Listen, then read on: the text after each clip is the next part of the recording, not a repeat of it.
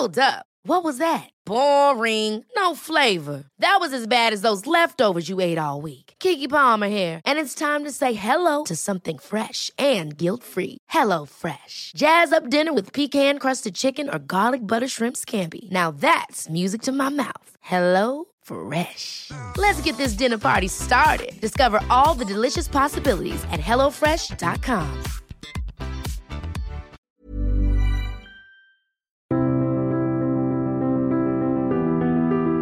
Bienvenue pour cette nouvelle émission de Conflit dans notre série d'été consacrée aux grands reporters. Nous allons continuer de vous faire découvrir ceux qui font l'information, ceux qui produisent, ceux qui reportent au sens propre ce qui peut se passer, parfois en France, d'autres fois à l'international, et donc essayer d'entrer dans les coulisses de cette information qui est ô combien importante. Vous pouvez retrouver l'ensemble de la série sur le site internet de Conflit ainsi que les archives, les autres émissions qui ont été publiées au cours de cette année ou dans les années précédentes depuis 2016 que nous avons commencé ces podcasts. Il y a désormais plus de 300 émissions.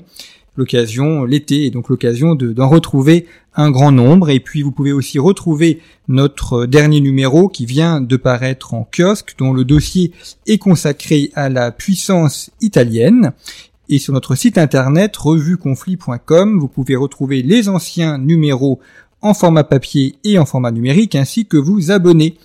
En vous abonnant, vous nous permettez de continuer à nous développer, de vous proposer ce contenu en accès libre. Vous abonner à Conflit est la meilleure manière de nous soutenir. Cette semaine, je suis avec Frédéric Ponce. Bonjour. Bonjour Jean-Baptiste. Merci d'être venu à notre micro. Vous avez euh, longtemps été le rédacteur en chef pour les pages Monde de, Valeurs Actuelles et vous avez désormais une chronique dans chacun des numéros de, de conflit. Euh, grande expérience en matière journalistique et puis euh, quand euh, Valeurs Actuelles, donc vous étiez consacré aux pages internationales et aux pages Monde et donc vous avez eu euh, ce, rôle de, coordinateur qui est celui du rédacteur en chef et, euh, et puis vous avez aussi été vous-même grand reporter et donc vous avez eu les, deux casquettes au cours de, votre vie de journaliste. Euh, première question Frédéric Ponce pour commencer cet entretien, comment est-ce qu'on devient grand reporter? Comment est-ce qu'on choisit cette voie qui est une des voies du journalisme? Il y en a d'autres, en fait, souvent quand des étudiants disent qu'il va être journaliste, en fait, il y a, y a plein de métiers très différents. Et le, grand reporter est une des voies. Quelles, que, quelles seraient les, les qualités euh, pour, euh, pour savoir si on est fait pour cette voie-là ou non? Alors, ben, je suis venu au grand reportage ou au reportage de guerre, en fait, par, par la guerre elle-même. C'est-à-dire que j'ai fait des études d'histoire et de sciences politiques à Paris 1, à la Sorbonne. Et puis l'histoire contemporaine me passionnait, euh, l'histoire qui était en train de se faire me passionnait. Et je me suis dit à un moment, alors que j'étais sursitaire pour faire mon service national, à l'époque ça se faisait encore, euh, j'ai décidé d'abandonner le sursis que j'avais. J'avais un, un poste à la coopération qui m'attendait, j'ai décidé de faire un service militaire armé. Je voulais avoir la vision la plus complète de l'histoire contemporaine en touchant un peu, en goûtant à ce que pouvait être euh, l'institution militaire et les armées. Et donc j'ai fait mon, mon, service militaire comme euh, aspirant, puis sous-lieutenant, j'ai rengagé un peu. Et j'ai rengagé euh, dans l'armée parce que j'étais dans un excellent régiment parachutiste et surtout, j'ai eu l'occasion d'aller faire une campagne pendant six mois au Liban. Et euh, cette campagne m'a comblé puisque j'étais au cœur d'un régiment de professionnels engagés dans une guerre, dans une mission d'interposition très complexe entre euh, les Palestiniens et les Israéliens au sud Liban. Et ça m'a beaucoup appris sur le monde militaire, mais aussi, et j'en reviens au sujet, sur euh, les reporters, parce que au poste que j'occupais, au PC du, du régiment, j'avais beaucoup de liberté, je voyais beaucoup de monde. Euh, J'étais l'adjoint de l'officier opération, l'officier renseignement, l'officier logistique, mais je recevais aussi avec le colonel souvent des journalistes qui venaient nous voir. Et euh, j'ai vu beaucoup de reporters, de grands reporters, des grandes plumes de l'époque, euh, de, des, des, grands quotidiens de cette époque-là, et je les ai beaucoup observés. Il y avait des, des, bons, des moins bons, il y avait des vantards, des, des bidonneurs, il y avait de tout, et puis d'excellents aussi professionnels. Et en les voyant travailler, je me suis dit, ben ça c'est pas mal pour continuer à, à voir l'histoire en train de se faire, pour continuer à vivre au rythme un peu euh, du monde et des soubresauts du monde, plutôt que la vie militaire la vie de journaliste me semblait la mieux adaptée. Et donc après l'armée, eh bien j'ai j'ai arrêté mes études, j'ai arrêté l'armée et je suis devenu alors petit reporter pigiste, je partais en Orient ou en Afrique sans avoir de, de contrat, sans avoir de commande, sans être euh, salarié d'un quelconque média, et je courais euh, le monde et les, les, endroits où il se passait des choses, l'Afrique du Sud, la Rhodésie, euh, le Liban, le Tchad, et en essayant après de vendre mes reportages. Et petit à petit, j'ai pris goût au reportage, au grand reportage, au reportage de guerre, et j'ai su à ce moment-là que ça allait être mon métier. Mon ambition, c'était de un peu de prendre le, le, le, train de l'histoire en marche, et c'est ce que j'ai fait au début des années 80, euh, pendant après une trentaine d'années.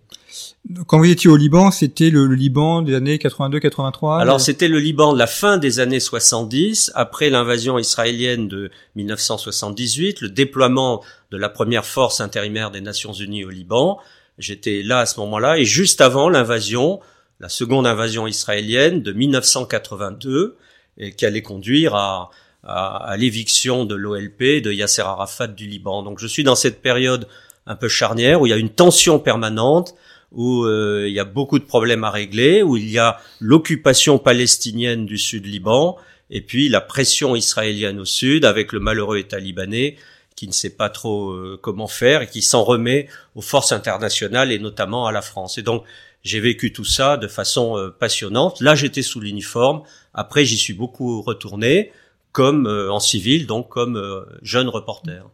Comment est-ce qu'on fait quand on est euh, reporter pour reporter les choses, c'est-à-dire expliquer ce qui se passe, en sachant que ce que l'on voit n'est qu'une partie des choses, qu'on peut être victime d'intoxication, de manipulation. Après tout, ça peut être tentant pour un gouvernement, pour une armée de d'utiliser un journaliste pour transmettre de fausses bien choses. Sûr, bien sûr, mais ça s'est fait, ça continue à se faire. Hein. La manipulation de l'information, euh, elle est le fait de toutes les structures qui ont intérêt à avoir une information qui va dans leur sens, que ce soit euh, des militaires ou des civils, des entreprises, des mafias, des administrations, euh, euh, qu'on soit à l'est, à l'ouest, qu'on soit américain ou russe, c'est la même chose.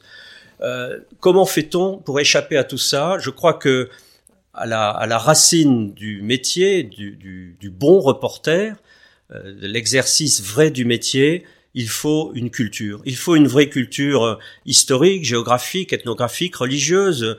Euh, tout ou partie de cela contribue à former un socle de culture, de réflexion, d'analyse qui permet, pas toujours, mais qui permet d'avoir la plus grande lucidité possible quand on est sur le terrain, confronté à des situations complexes, à la propagande, à la communication, au mensonge.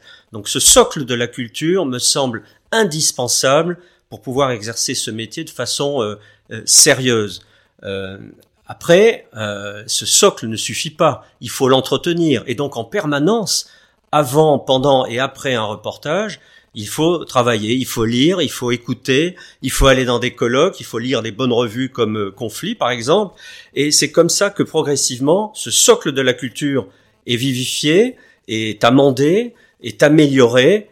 Et c'est comme ça que quand on va après sur le terrain, on est a priori un peu moins victime des manipulations, on est a priori un peu plus lucide, un peu plus autonome, en sachant que il y a un terme que je n'aime pas trop, c'est la vérité du terrain. Euh, je dirais plutôt les vérités du terrain. Il y a des vérités, mais pas que la vérité. Je prendrais plutôt le terme la réalité du terrain. On est devant une réalité, il y en a beaucoup d'autres, une réalité, et il faut considérer que ce que l'on voit, ce que l'on comprend, c'est qu'une partie du problème, et que cette réalité du terrain, ou cette petite vérité du terrain, il faut à tout prix la compléter, l'enrichir par d'autres vérités, d'autres réalités que l'on va trouver dans des rencontres qui seront sur le terrain, pas forcément, mais aussi euh, euh, sur la base arrière, euh, en France si on est français, à Bruxelles, à Strasbourg, à Moscou, à, Berlin ou, à Washington. Donc il faut, dans la, la, qualité du grand reporter, outre la culture, le socle de culture, il faut une curiosité permanente, grande curiosité. Il ne faut pas se satisfaire de ce qu'on nous présente, de ce qu'on nous montre comme étant la, vérité ou la réalité. Il faut en permanence ouvrir les radars, être comme un avion à wax, avec le radar qui tourne, et tout capter pour faire sa propre analyse. Mais on est capable de faire sa propre analyse que parce qu'on a au départ une vraie réflexion, une vraie culture, réflexion sur le métier et culture sur la civilisation, le pays ou la zone dans laquelle on va se trouver.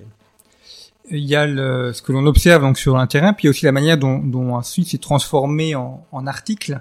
Euh, donc là, il y a des choix éditoriaux à faire, il y a des angles aussi. Alors à les, prendre. les choix sont permanents. Quand on me dit euh, vous n'êtes pas subjectif, vous n'êtes pas objectif, pardon, je dis oui, on- on- nous ne sommes jamais objectifs.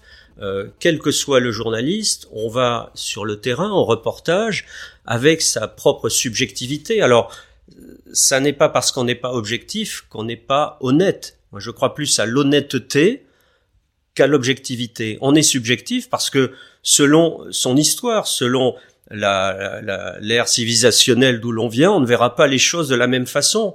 Un Chinois ne voit pas l'Afrique euh, comme un Français la voit, un Américain ou un Allemand. Nous n'avons pas la même histoire et donc euh, notre regard est d'emblée différent. Et quand on est Français, par exemple, quand on est en situation de cohabiter ou de voir des, forces militaires françaises sur le terrain, le journaliste qui n'a pas fait de service militaire, qui ne connaît pas l'institution ou qui a été objecteur, qui a été anti-militariste, raisonnera différemment du journaliste qui lui a une expérience militaire et qui a plutôt une sympathie pour le monde militaire. Je dis pas que c'est plutôt l'un que l'autre. Ça veut dire que il y a des subjectivités en permanence qui sont à l'œuvre. Et puis au-delà de cette subje- subjectivité euh, individuelle, il y a euh, la subjectivité du média pour lequel on travaille, c'est-à-dire la cible du média.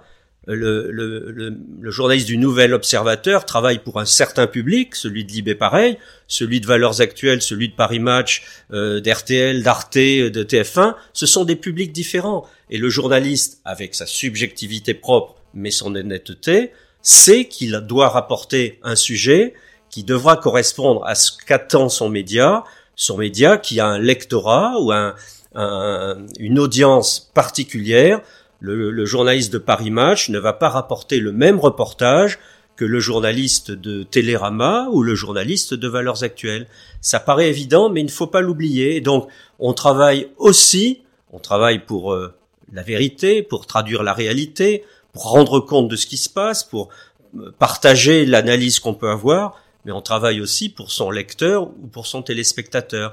Et donc, ça contribue, euh, on le regrette ou non, à, biaiser un peu le regard qu'on a. Un exemple concret, euh, quand je faisais des reportages pour Valeurs Actuelles, Valeurs Actuelles ayant un très fort taux d'abonnement chez les militaires, notamment chez les officiers, je savais qu'il fallait que je travaille sur mes reportages en insistant quand c'était possible sur euh, le, le côté un peu militaire, faire parler des, des officiers, traduire leurs soucis, leurs enthousiasmes, leur vie quotidienne, parce que ça correspondait parfaitement à ce que pouvait attendre comme centre d'intérêt le lectorat de valeurs actuelles. Et donc euh, euh, c'était euh, c'était pas un contrat écrit. Il fallait pas que je rapporte à tout prix les propos du général, du colonel, du commandant, pas du tout. Mais c'était à moi à sentir ce qui pouvait nourrir de façon intéressante pour le lecteur mon reportage de choses vues euh, quelque part au Sahel, au Liban ou ailleurs. Comment a évolué ce métier au cours des, des 30 dernières années, au-delà des évolutions techniques Évidemment, il y a la révolution numérique et autres, mais est-ce que dans sa nature même, il a, il a changé? Oui, ça a changé alors très fortement sur le plan technique, vous l'avez dit, mais sur le plan aussi de la pratique. Sur le plan technique, sans m'apesantir hein, sur tout ce qui a changé du téléx au, au téléphone portable, euh, il est intéressant de voir que cette évolution technique a fait changer le métier. À une époque, le journaliste sur le terrain, photographe, rédacteur, était un peu plus isolé qu'il ne l'est euh, aujourd'hui. Il était beaucoup plus autonome par rapport à sa rédaction qu'il ne l'est aujourd'hui. Euh, il n'y avait pas ces liaisons quotidiennes, permanentes, à la minute, avec le téléphone à portée de main. On partait pour des reportages un peu plus longs, un peu plus euh, silencieux, si on peut dire, pendant euh, des jours et des jours. Les points de rendez-vous avec la, la rédaction étaient plus lointains. Et donc, cette autonomie donnait une grande marge de manœuvre, une grande liberté euh, d'écriture et de choix de sujet aux journalistes, grands reporters qui partaient. C'est pour ça qu'il y avait des, des divas, il y avait de, des, des, personnalités très fortes qui arrivaient avec leur reportage après 15 jours quasiment de silence, et c'était à prendre ou à laisser. Aujourd'hui, c'est plus ça. Et donc l'évolution technique a fait que le reporter aujourd'hui, le grand reporter, est beaucoup plus dépendant des ordres de la rédaction qui peuvent tomber de minute en minute. Le rédacteur, le grand reporter sur le terrain peut être réorienté à la minute vers un, site, une ville, vers une personnalité, parce que au bout du fil, sa rédaction en chef lui dira va voir un tel, euh, ne fais pas ça, fais plutôt ça. Et donc le journaliste dans l'exercice du métier de grand reporter a perdu beaucoup d'autonomie, euh, beaucoup de marge de manœuvre et je dirais une certaine qualité. Euh, aujourd'hui, le, le, journaliste, enfin souvent, le grand reporter devient un transmetteur d'informations ou d'images et moins un, conteur, un romancier ou un, un grand reporter à l'ancienne comme il était avant, où il avait beaucoup plus de liberté. Et donc, euh, dans l'exercice du métier, eh bien, le, le reporter aujourd'hui est comme tenu en laisse par la technologie, euh, et la laisse, c'est son rédacteur en chef qui la tient à l'autre bout du, du fil. C'est comme ça qu'on a des, parfois des dérives dans les manipulations de l'information que j'ai vécu à, à, à, travers ce qu'est euh, mes confrères. Un exemple célèbre, le, le charnier de Timisoara en 1989 en Roumanie. La révolution contre Ceausescu, on découvre un charnier. Ce charnier est censé, à Timisoara, la ville de Timisoara, est censé accréditer l'idée que Ceausescu, le dictateur, euh, est en train de massacrer son peuple. Donc ça accrédite euh, l'idée du courant dominant à l'époque qui dit Ceausescu est un dictateur, le peuple se révolte, il massacre le peuple, donc euh, Ceausescu est un tyran abominable. Les premiers reporters qui vont sur place voient ce charnier, il y avait une douzaine, une quinzaine de corps, et tout de suite, et on l'a su après parce que on a débriefé entre nous, on se dit mais qu'est-ce qui s'est passé? Les reporters disent euh, c'est c'est pas exactement un charnier, manifestement les corps sortent d'une morgue, c'est pas un massacre avec charnier à la clé. Qu'est-ce qui se passe à ce moment-là? Les rédacteurs en chef sur les télévisions, notamment le service public en France, disent "Écoute, ce que tu vois, c'est bien, mais c'est nous qui décidons. Il y a un dictateur, un peuple qui souffre, une révolution. Ça ne peut être qu'un charnier, et c'est nous qui décidons." Et c'est comme ça que pendant plusieurs heures, quelques jours, ces, ce, ces quelques corps de Timisoara sont passés pour un charnier alors que ce n'était pas vrai contre ce que disaient les reporters sur place, qui du coup, ces malheureux grands reporters, étaient asservis par la volonté des rédactions en chef, qui étaient dans le courant dominant, le politiquement correct, et il fallait accréditer l'idée d'un charnier. Et ça s'est reproduit dans beaucoup, beaucoup d'endroits, sur beaucoup d'épisodes de notre histoire récente.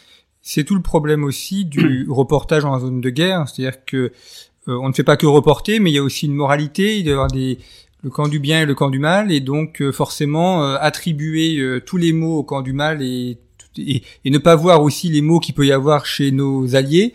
Et, et, donc la notion de nuance ou la notion de complexité a tendance à être évacuée. Dans, dans un monde où, où tout se, se dramatise et se binarise, si on peut dire, je ne sais pas si on peut le dire, mais tout, tout devient un peu caricatural, avec le camp du bien, le camp du mal, euh, avec un courant dominant qui impose malgré tout encore sa loi dans beaucoup de médias, notamment médias audiovisuels, eh bien, il faut savoir que cette, certaines vérités ou certaines réalités du terrain ne sont pas bonnes à dire ou, ou passent mal.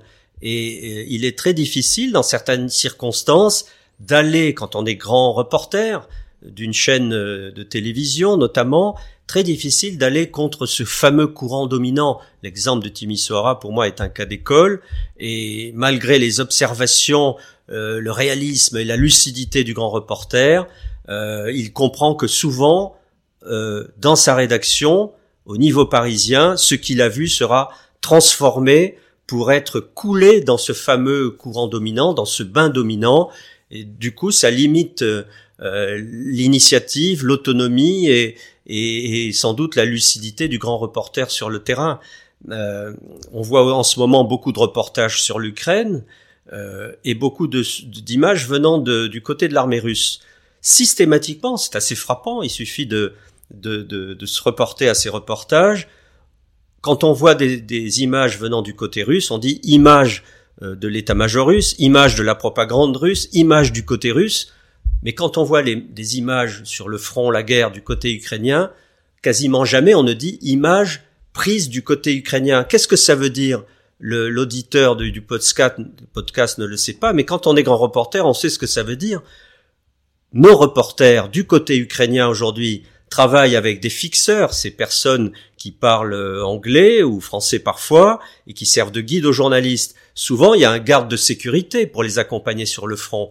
Et tous les gens qui témoignent et tout le travail que fait le reporter sur le terrain se fait sous une surveillance qui peut être euh, sévère, mais c'est rarement le cas, mais qui est réelle, insidieuse, du fixeur, qui lui est ukrainien et qui euh, rencontre sans doute au, service ukrainien, en tout cas qui est dans le du côté du, du, du, régime ukrainien, du fixeur ou du garde de sécurité. Et donc on peut en permanence se poser la question de la marge de liberté, de manœuvre d'autonomie du reporter français qui travaille dans ces conditions et qui souvent n'est pas conscient qu'il est dans une bulle de protection, certes, mais aussi de surveillance des services ukrainiens.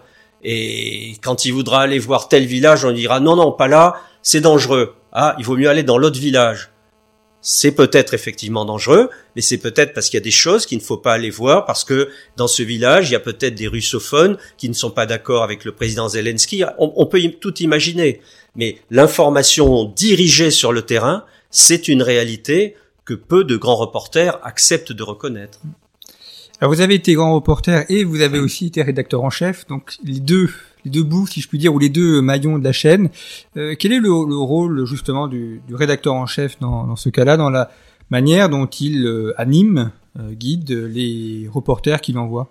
Alors pour simplifier, je dirais que le rédacteur en chef fait travailler les autres. Mmh. Ça ne veut pas dire qu'il ne travaille pas. Le rédacteur en chef est un peu dans la tour de contrôle.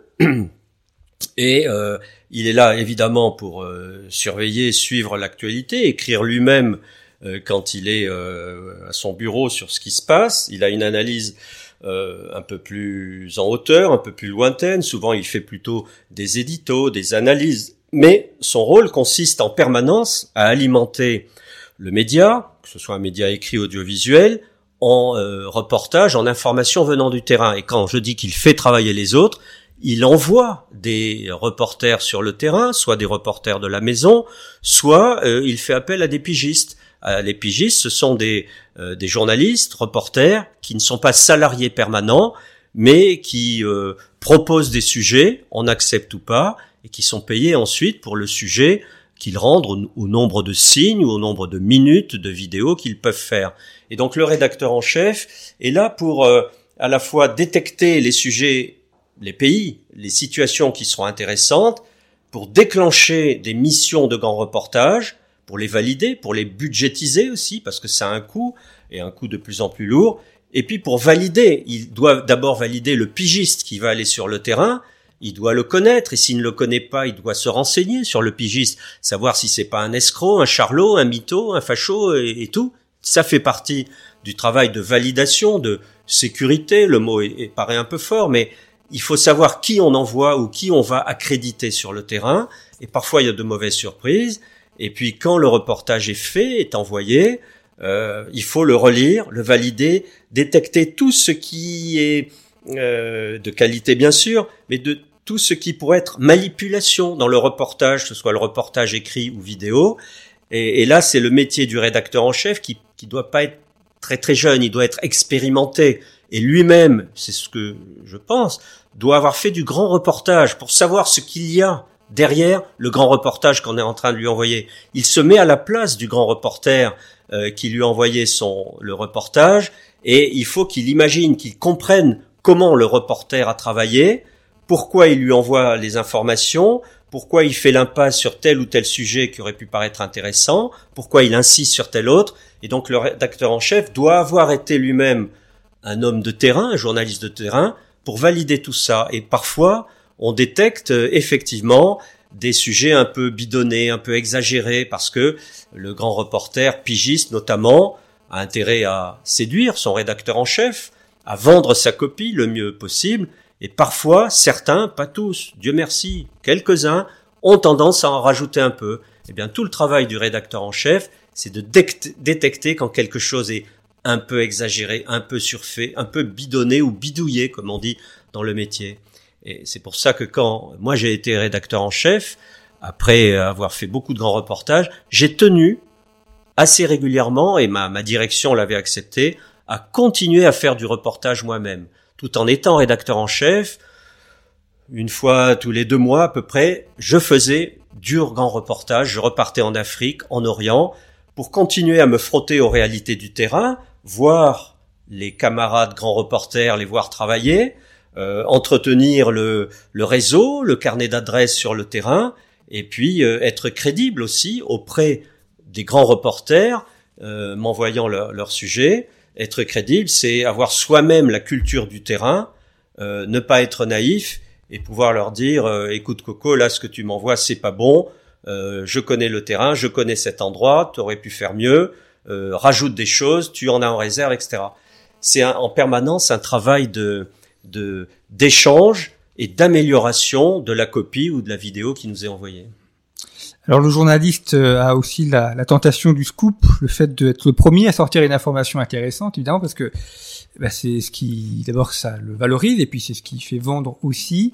Et donc dans cette recherche du scoop, on peut tomber aussi dans le, vous avez dit, le bidonnage, ou alors euh, euh, l'information qui n'est pas correctement vérifiée. donc là, c'est aussi un des rôles de le scoop, c'est un des termes un peu mythiques de la profession. Tout jeune journaliste rêve de décrocher un ou plusieurs scoops. Il y a des, des, euh, des journalistes connus pour avoir déniché des scoops, mais en réalité, le scoop, euh, c'est euh, très très rarement le journaliste qui va fouiller des poubelles et trouver un, trésor, ouvrir des tiroirs. En général, on nous apporte le scoop. On, on, nous dit, on nous indique une direction, on nous met sur une piste, on nous ouvre le tiroir, on nous en trouve la poubelle pour trouver le document choc. Donc, ça veut dire qu'à partir de là, c'est bien d'être là, d'avoir le bon contact qui va nous mettre sur la piste du scoop, mais ça veut dire aussi que le scoop peut être une arme de manipulation du journaliste. On peut dire au journaliste, euh, entre nous, euh, je vous donne, je te donne un scoop, euh, et là, il faut tout de suite se demander, attention, est-ce que c'est par pure amitié, parce que le gars veut libérer sa conscience, etc., ou est-ce qu'il y a une manœuvre, un coup de billard à trois, à cinq ou sept bandes derrière? Et c'est très souvent le cas. Alors, euh, après, il y a des, des, médias, notamment les plus les quotidiens ou un peu plus peut-être les, les télévisions ou les radios, qui ont un peu plus la vocation à, à chercher le scoop pour l'audience. Moi, j'ai beaucoup travaillé dans un, un magazine qui qui n'avait pas vraiment cette culture du scoop parce que il n'avait pas la puissance des gros médias qui peuvent envoyer du monde sur le terrain longtemps en espérant trouver le bon scoop, décrocher l'interview euh, qui fera scoop ou, ou, le document exceptionnel que personne n'a eu avant. Euh, il faut une puissance financière réelle et puis euh, il faut aussi comment dire une une, une culture liée à la diffusion. J'explique, c'est que quand on a un public d'abonnés, un public qui veut des articles un peu denses, des analyses, etc on le sait par les différentes enquêtes qu'on peut faire que le scoop, c'est pas ce qui va motiver l'acte d'achat ou d'abonnement ou de réabonnement. Et donc, euh, c'est un peu, un peu secondaire quand j'étais à Valeurs Actuelles. En revanche, euh, il m'est arrivé de sortir tel document sur le rafale, d'avoir telle, euh, telle interview que personne n'avait eu avant.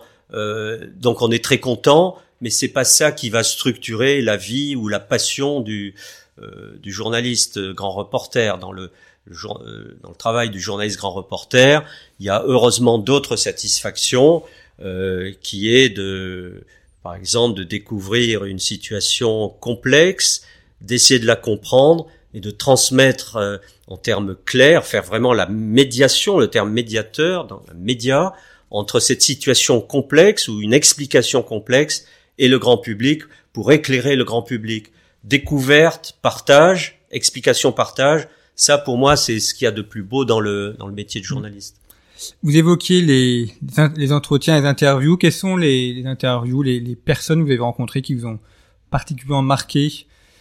Alors, euh, presque en, plaisantant, mais pas vraiment, je dirais que c'est une interview qui n'a jamais eu lieu qui m'a marqué. il y en a eu plusieurs comme ça, et dans l'histoire de tout journaliste, il y a ce genre d'épisode.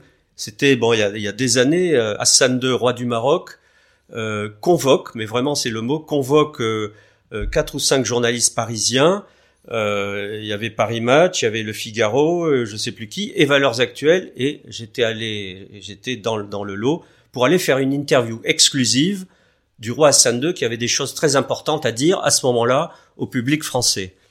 Nous partons tous, alors nous sommes invités, tout frais payés par euh, Sa Majesté le Palais Royal, direction Agadir. C'était un, un, très beau scoop, si on peut dire, et que Valeurs Actuelles soit dans, dans la liste, c'était un, signe de, confiance, et on était très fiers, et euh, le roi du Maroc n'avait pas parlé depuis très longtemps. Et il était assez avare en interview. On part à Agadir. On est parti le vendredi. On nous a dit, le vendredi, il se passe rien, mais demain, samedi, Sa Majesté sera disponible. On passe la soirée, samedi, rien ne se passe. Euh, un conseiller presse du palais nous dit, bon, pour l'instant rien, mais demain, je pense que ce sera bien. Si c'est pas demain, ce sera lundi.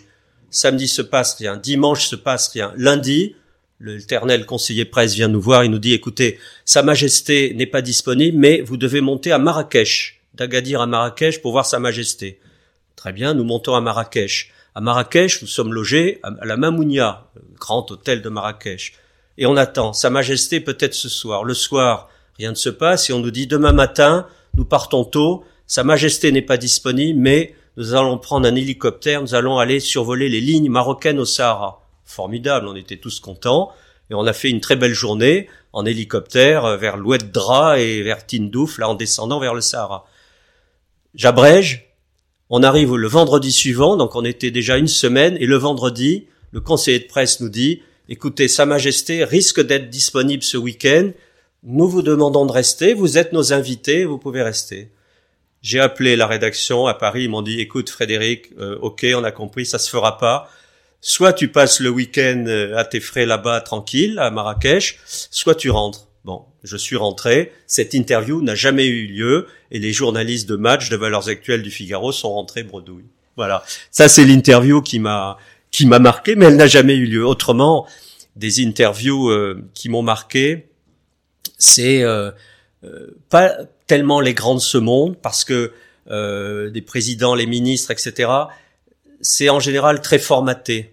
Euh, c'est très intéressant d'aller dans l'intimité d'un chef d'État, que ce soit en Europe ou, ailleurs. Je, je, pense au président euh, euh, Laurent Gbagbo en Côte d'Ivoire. J'ai beaucoup couvert l'Afrique. Président Bongo au Gabon.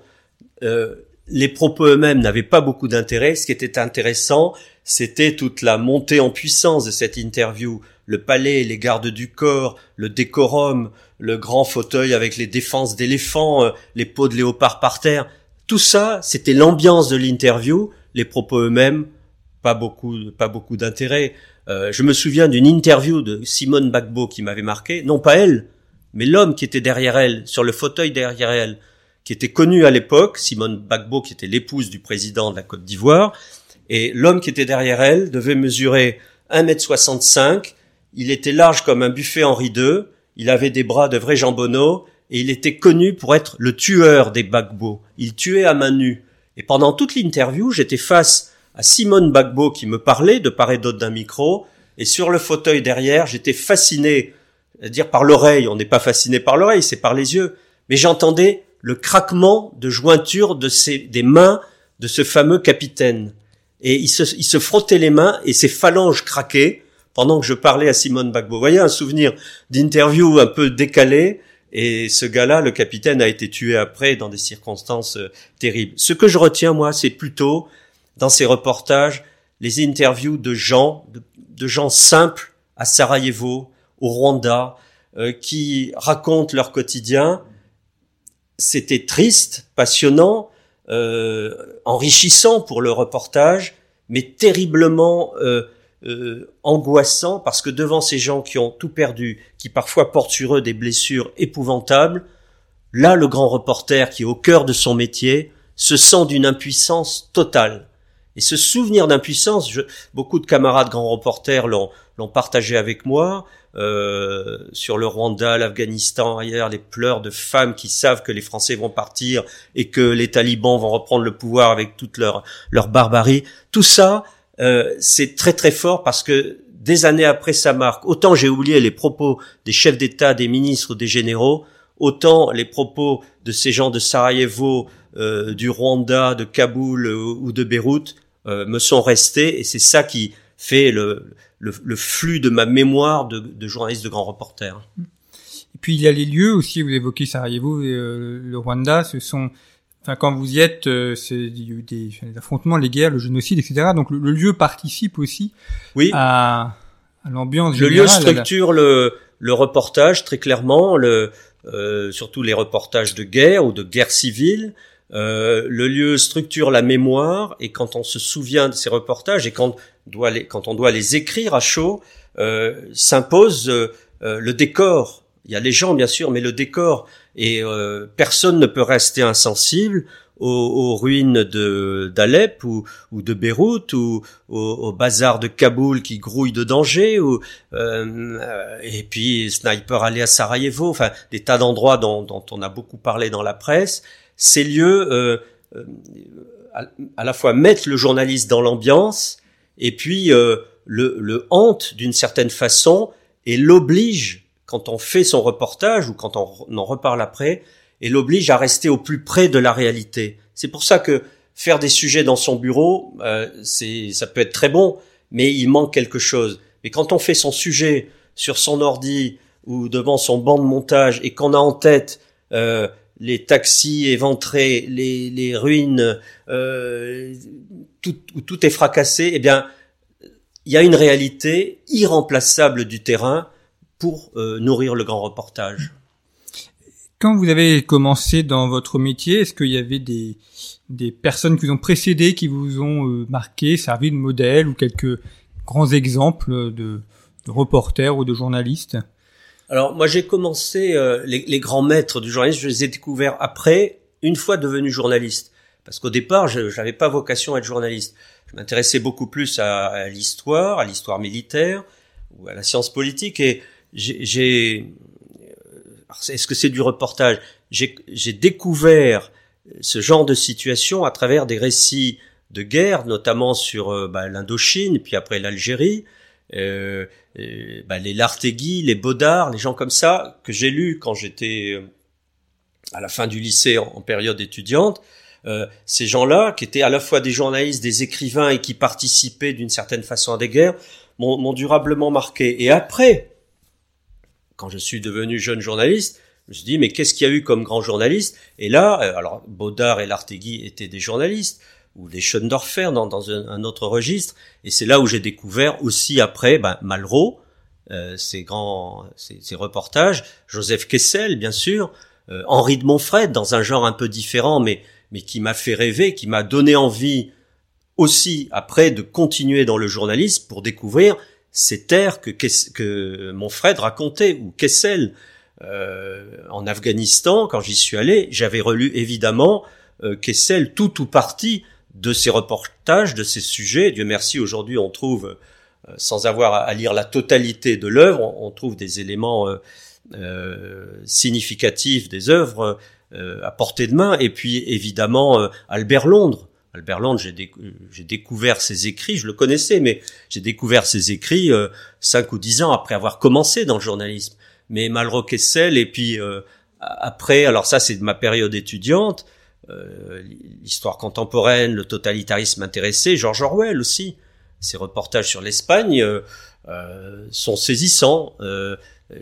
en lisant ça, je me disais, on ne connaîtra plus jamais ce genre de situation où ce qu'a connu, ce qu'ont connu Malraux et les autres, ou l'Artegui et, et Baudard, les récits de Baudard sur l'Indochine, eh bien si, euh, on a connu, on croit que chaque génération euh, est devant une page blanche et qu'il n'a plus rien à faire. C'est pas vrai. Euh, ceux qui sont allés après, qui ont couvert le Liban, la Somalie, la Syrie, l'Afghanistan et, d'autres et, d'autres pays, ben, ont écrit aussi de très belles pages du, du grand journaliste. Mais encore une fois, sans doute avec moins de lyrisme et moins de veine littéraire que ce que nos aînés ont pu faire. Vous parlez de veine littéraire, les, personnes que vous avez citées sont des journalistes, ce sont aussi des écrivains. Oui. Euh, la langue est importante aussi dans la manière d'écrire. Est-ce que c'est quelque chose que vous avez aussi travaillé Cette manière de, de, rendre compte et donc de dans un nombre, dans un format donné qui est toujours très trop restreint, de, de, travailler la langue pour la densité, pour la beauté de la lecture? Alors il y a, y a la formation. Pour répondre à votre question, il y a la formation qu'on a soi-même, il y a le format qui a changé, euh, et puis les, les goûts et la pratique de la lecture ou de la consommation du média. Euh, la formation, euh, de plus en plus aujourd'hui, alors moi j'ai une formation historique, mais les grands journalistes, euh, écrivains, romanciers qui étaient aussi journalistes, avaient une formation très littéraire à l'époque, très littéraire, et leur premier pas en journalisme, c'était de la littérature transposée dans le fracas du monde, c'était un peu ça. Ça, ça a évolué. Le format, alors ça a évolué parce que euh, dans les écoles de journalisme notamment, il n'y a plus la même formation littéraire. C'est basique, c'est un peu pauvre comme formation en culture générale, et donc ça se ça se voit aussi dans euh, la façon dont les plus jeunes générations écrivent ou retransmettent une situation. Moi, je suis d'une génération un peu intermédiaire. Euh, j'ai ce goût de la littérature, mais je n'étais pas écrivain avant d'être journaliste. C'est un peu la différence. Après, je vous dis le format. À une époque, les journalistes grands reporters, je vous l'ai dit, pouvaient partir, prenaient du temps, avaient plus de place dans leur quotidien, euh, euh, le Figaro, l'Aurore, euh, François, euh, etc. Ils avaient de la place. Aujourd'hui, il y a beaucoup moins de place. On est contingenté. On est sur 10 000 signes, 12 000 signes maximum. Quand on a 15 000, c'est c'est magnifique pour écrire un reportage. C'est de plus en plus rare. La place est réduite et du coup, les envolées lyriques, les descriptions qui prennent un peu de place, tout ça est un peu compliqué. Et puis, les habitudes de lecture ou de consommation euh, des textes par euh, les nouvelles générations font que il faut écrire plus bref, plus concis, plus ramassé. Euh, c'est pas du format Netflix, mais euh, on peut pas s'installer dans un reportage comme on le faisait il y a 30 ou 50 ans. on nous dit temps de lecture une minute, deux minutes. À six minutes, c'est déjà insurmontable pour les certains consommateurs. Et du coup, ben, on est obligé de restreindre et à la fois en longueur, mais sans doute en richesse, en richesse littéraire, euh, le reportage. Donc euh, on est tous un peu euh, responsables, fautifs de tout ça. C'est très difficile aujourd'hui de faire du grand reportage littéraire sur une longueur avec de la place. Si on veut faire ça, il faut écrire des bouquins. Ce que vous soulignez en, en filigrane, c'est le rôle du lecteur euh, donc de l'abonné ou de l'acheteur. C'est-à-dire que c'est aussi lui qui fait la qualité de son magazine ou de son journal. S'il est prêt euh, à lire des articles plus longs, euh, à payer aussi pour avoir accès à l'information. C'est une, une, grande interrogation. Très souvent, quand j'étais jeune journaliste, puis après quand je suis devenu rédacteur en chef, j'entendais dire et je disais après à mon tour, là c'est trop long c'est trop long. Le lecteur va, va zapper, va passer. il faut que l'essentiel de ton sujet apparaisse dans les la première ou les deux premières colonnes. Après, c'est c'est fini. Le lecteur, tu risques de le perdre. C'est ce qu'on se disait souvent, alors qu'on était tous très attachés, euh, la quasi-totalité attachés à la richesse d'un littéraire, d'un reportage, etc. C'est pas ça qui est en compte. On était au service du lecteur. Et on sait que le lecteur, aussi évolué, aussi exigeant soit-il, il n'a plus beaucoup de temps comme à une certaine époque. Aujourd'hui, à la différence d'hier, les sources d'information sont multiples. Presse euh, quotidienne, euh, nationale, régionale, euh, radio, télé, réseaux sociaux, enfin podcast, on, est saturé en canaux d'information. À une époque, il n'y en avait pas autant. il y avait quelques grands quotidiens, il y avait l'ORTF, il y avait une chaîne ou, deux trois radios, c'était tout. Aujourd'hui, l'offre est permanente, à profusion, et donc pour se faire une place dans ce monde-là, bah, il faut des formats un peu courts, pas trop compliqués, pas trop longs. Et Dieu merci, certains magazines, certains médias continuent quand même encore à avoir des formats un peu plus longs, arrivent à rentrer dans la complexité. Je pense à Arte qui fait de très bonnes choses. Je pense aussi à Valeurs Actuelles sur certains sujets qui continuent à, à faire de, à proposer des sujets un peu plus longs, un peu plus lourds, un peu plus denses, je pense à des revues comme Conflit aussi, qui apportent euh, non seulement de, l'information, mais de la qualité littéraire, historique, euh, scientifique à tout ce qui est euh, en offre dans le journal. Quoi. Eh bien, merci beaucoup, Ponce, d'être venu nous parler de ce beau métier de, de, grand reporter. Et puis, je renvoie nos auditeurs à l'ensemble des émissions de cette série que l'on retrouve sur le site de Conflit et puis sur l'ensemble des plateformes de podcast. Et puis également sur notre site internet revueconflit.com nos numéros en format numérique ou en format papier que vous pouvez ainsi retrouver et puis vous abonner aussi puisque en vous abonnant vous nous permettez de nous développer. Merci beaucoup pour votre fidélité. À très bientôt.